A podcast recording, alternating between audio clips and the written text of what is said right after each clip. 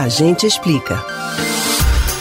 Chega o mês das festas juninas e as vitrines se enchem de trajes típicos da época. Além das roupas à venda, é comum ver os próprios funcionários de diversos estabelecimentos usando peças em estampa xadrez. Mas você sabe qual a origem dessa padronagem de tecido, que tem presença garantida em todo arraial?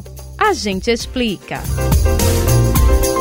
No início do século XVIII, alguns clãs escoceses desenvolveram uma vestimenta para fortalecer a identidade desses grupos e facilitar o reconhecimento dos guerreiros. A peça mais importante era o famoso saiote, chamado kilt. Ele era confeccionado em tartan, um tecido de algodão de trama bem fechada, com listras verticais e horizontais se cruzando de modo a formar quadrados e retângulos. Na época, os fios eram tingidos com extratos de frutas vermelhas, fazendo com que essa cor predominasse no padrão. Depois da Batalha de Culloden, travada entre Escócia e Inglaterra em 1746, os ingleses que saíram vitoriosos proibiram o uso do kilt. No século XIX, a estampa tartan voltou a ser reconhecida como símbolo cultural escocês. Após o fim da Segunda Guerra Mundial, o padrão começou a se popularizar em diversas partes do mundo. Com o tempo, foi absorvido pelas indústrias como representação da qualidade escocesa de produtos como uísque e fumo.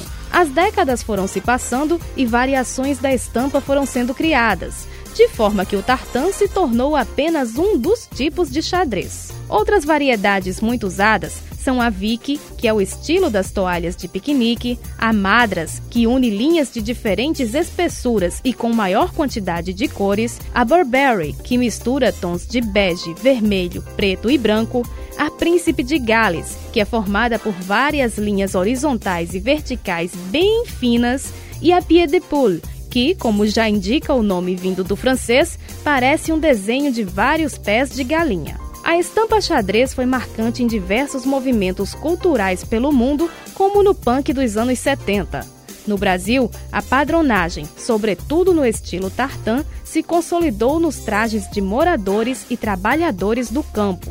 Assim, as festas juninas, que buscam representar a vida na roça, trazem o uso da estampa como tradição. Você pode ouvir novamente o conteúdo deste ou outros A Gente Explica no site da Rádio Jornal ou nos principais aplicativos de podcast: Spotify, Deezer, Google e Apple Podcasts. Betânia Ribeiro para o Rádio Livre.